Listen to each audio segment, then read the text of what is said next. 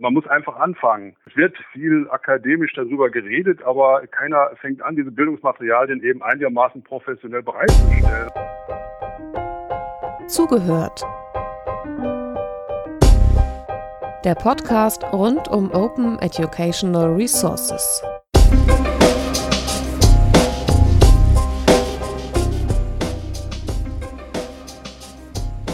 In unserer Gesprächsreihe Zugehört geht es heute inhaltlich um eine tagesaktuelle oder zumindest wochenaktuelle Sache. Deswegen haben wir unsere Gesprächspartner heute auch am Telefon. Das sind Konrad Rennert und Karl Günther Frisch, die beiden haben ein Projekt gestartet, für das sie Geld sammeln. Insofern haben sie das Projekt in Aussicht gestellt und die Spendenkampagne gestartet, muss man mal genauer sagen. Die Kampagne heißt Bildungsmaterialien befreien und das Projekt, was dabei entstehen soll, heißt For You Open Educational Resources. Erst einmal ganz herzlichen Dank, dass Sie sich die Zeit nehmen, Herr Frisch und Herr Rennert. Mögen Sie erst einmal jeweils zwei Sätze zur Person sagen, damit wir wissen, mit wem wir es überhaupt zu tun haben. Herr Rennert, mögen Sie anfangen? Ja, mein Name ist Konrad Rennert. Ich bin seit 1983 mit der IT beschäftigt und habe auch lange äh, Mitarbeiter ausgebildet, zum Schluss äh, bei einem Berufsförderungswerk. Und da ist mir aufgefallen, dass ich bei sehr vielen Materialien, die wir verwendet haben, immer Achtung haben musste, dass ich da keine Copyrights verletze. Die Materialien, die man als offene Bildungsressource anbietet oder die da genutzt werden, die, benöt, äh, die machen also nicht diese Schwierigkeiten. Man kann sie einfach nehmen, man kann sie kopieren, man muss nur den Autor oder den Herrsch, den Herausgeber benennen und dann kann man damit machen, was man will und die Auszubildenden können das dann zum Beispiel auch verlinken, ohne dass der Ausbilder, der Verantwortliche letztendlich mit Gefahr damit eingeht. Und das ist also der Hintergrund, dass ich sage, man muss solche Materialien bereitstellen oder man muss es freikaufen. Wenn es äh, zum Beispiel sowas schon gibt äh, und der Verlag, der die Rechte hat, sagt, okay, für einen bestimmten Betrag, äh, da werden die freigestellt. Und man kann damit arbeiten wie mit offenen Bildungsmaterialien. Also so viel zum Hintergrund. Schauen wir gleich das Projekt noch einmal genauer an. Ähm, erst einmal würden wir gerne noch die zweite bzw. dritte Person ins Gespräch dazu holen. Mögen auch Sie sich kurz vorstellen. Ja, äh, mein Name ist Karl-Günther Frisch. Ich bin äh, gelernter Architekt und bin im öffentlichen Dienst bei einem Stadtbauamt und äh, finde dieses Thema sehr, sehr wichtig, denn wir kennen das äh, vom Grundsätzlichen her, ein äh, lebenlanges Lernen ist für uns immer angesagt und äh, diese branchenübergreifende Wissensmöglichkeit sollte für jeden zugänglich sein. Das halte ich für sehr, sehr wichtig. Und ja, mehr möchte ich jetzt gar nicht so in die Details dazu sagen. Fragen Sie uns mal was. Dann fangen wir mal am Ende an sprechen dann danach über die Spendenkampagne. Aber am Ende soll eine Website stehen, die heißt For You Open Educational Resources, geschrieben als 4u-oer.de. Wenn das Ganze, was Sie jetzt machen, erfolgreich ist, wie soll denn diese Plattform, äh, sagen wir mal, in einem Jahr oder nach erfolgreicher Kampagne aussehen? Ja, sollte ich vielleicht was ja. zu sagen. Ähm, wir, mhm. wir haben also schon eine ganze Reihe von Materialien, äh, die wir selbst äh, angefertigt haben in meiner Zeit als Ausbilder. Und damit die äh, Leute sich dann äh, was vorstellen können, was da bereitgestellt wird, gibt es diese äh, Lernmaterialien dann auch.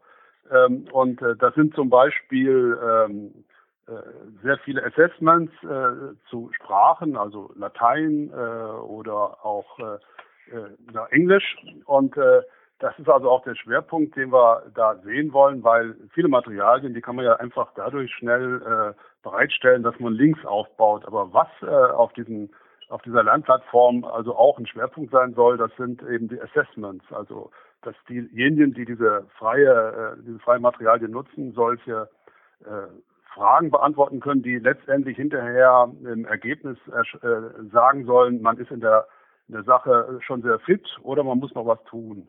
Und das habe ich also auch festgestellt, dass das also bei den Auszubildenden sehr gut rüberkommt. Das heißt, man findet auf der Plattform Material, das sowohl von den Lernenden als auch von Lehrenden genutzt werden kann am Ende. Genau, genau, genau. Und ja. weil das mhm. eben offen ist, äh, kann äh, auch jeder Ausbilder äh, kann da neue Fragen äh, dazu stellen oder die Auszubildenden, wenn die sagen, oh, äh, diese Frage ist äh, vielleicht etwas unglücklich formuliert, etwas zu akademisch, dann können die da Vorschläge machen, dass man die also verständlicher formuliert. Also das ist ja der Vorteil bei offenen Sachen, dass man also nicht äh, sich an das Gerüst halten muss, was ein Verlag vorgibt. Ne? Haben Sie eine Standardlizenz unter den verschiedenen Creative Commons Lizenzen ausgewählt?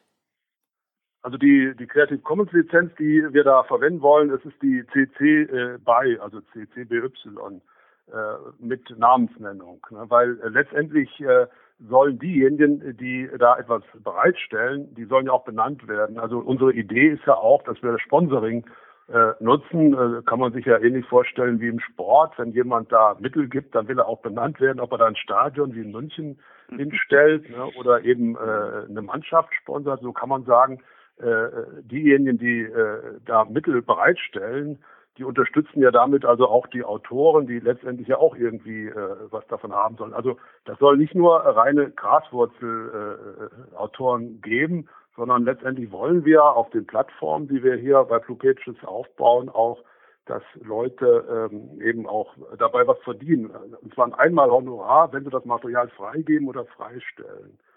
Ja.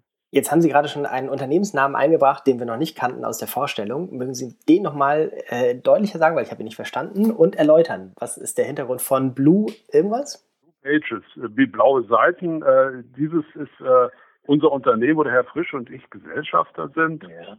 Dieses Unternehmen, genau. das äh, äh ja, bildet also hat also drei Säulen. Einmal sind es die Dienstleistungen, äh, dann ist es äh, eine Assessment-Plattform, die wir da haben. Wer weiß was nicht, gibt es also schon. Da kann man sich das auch schon anschauen. Nur das ist eben kein Open Educational Resource, sondern da kann man zwar alles abrufen, aber eben noch nicht weitergeben.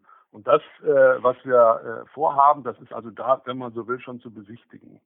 Und das Dritte, was wir haben, das sind solche Produktionen, die wir im Auftrag von irgendwelchen äh, Firmen dann äh, anfertigen. Also die Moodle-Lernplattform kennen Sie sicherlich. Und äh, da könnte man sich vorstellen, dass äh, Verlage, die also da auch aktiv werden wollen, uns beauftragen, solche Assessments zu ihren Materialien machen, die dann Schulen oder wer auch immer auf seinen äh, Lernplattformen bereitstellt. Und diese Open Educational Resources, das ist also ein, äh, ein Teil, wo, wo also frei abgerufen werden kann, ohne dass da äh, irgendwelche Geldmittel fließen müssen. Gut.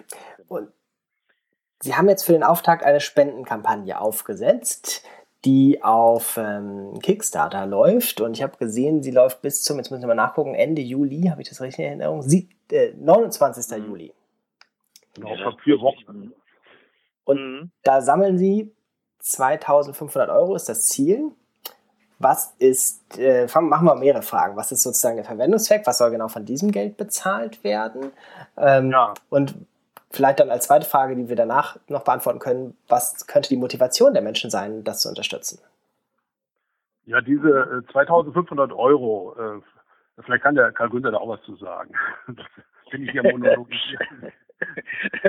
naja, gut, äh, gut, äh, ähm, ganz kurz nur die 2500 Euro sollen im Wesentlichen dazu dienen, äh, eine, äh, das Betrieb, die Funktion des Betriebes äh, zu, äh, aufrecht zu erhalten. Also, also mehr so äh, Hardware-Geschichten, was das äh, im Hintergrund läuft, als auch ein Teil natürlich äh, als Honorar vorzuhalten für mögliche Autoren, die sich dort melden und etwas zur Verfügung stellen wollen. Äh, die, die haben den Öffentlichkeitsfaktor und die können damit natürlich auch ein bisschen Honorar bekommen. Das sind so die beiden Hauptsachen dazu.